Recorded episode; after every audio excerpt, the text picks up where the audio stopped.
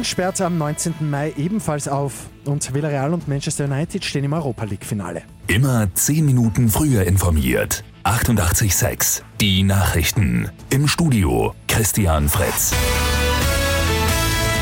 Wien sperrt am 19. Mai ebenfalls auf. Seit gestern ist fix, dass Wien in allen Bereichen öffnen wird.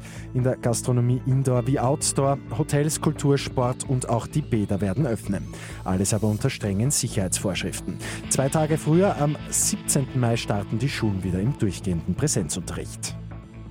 Der Kampf gegen Armut und für mehr Jobs, das steht heute im Mittelpunkt des EU-Sozialgipfels in Porto. Die EU-Staats- und Regierungschefs beraten dort mit Gewerkschaften und Wirtschaftsverbänden. Am Rande des Gipfels wird auch über den geplanten EU-weiten grünen Pass und die Lage in Indien diskutiert. Villarreal und Manchester United stehen im Finale der Fußball-Europa League. Die Spanier spielen am Abend gegen Arsenal London 0 zu 0. Nach dem Hinspielsieg reicht das aber. Manchester United verliert am Abend gegen die AS Roma zwar mit 2 zu 3.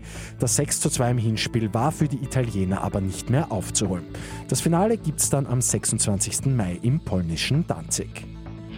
Und nach langer Pause öffnen die Wiener Märkte wieder. Die gute Nachricht zum Schluss. Und das rechtzeitig vor dem Muttertag nicht nur Blumenstände, sondern auch alle Spezialmärkte, etwa morgen auch der Flohmarkt am Naschmarkt. Mit 886 immer 10 Minuten früher informiert. Weitere Infos jetzt auf Radio 886 AT.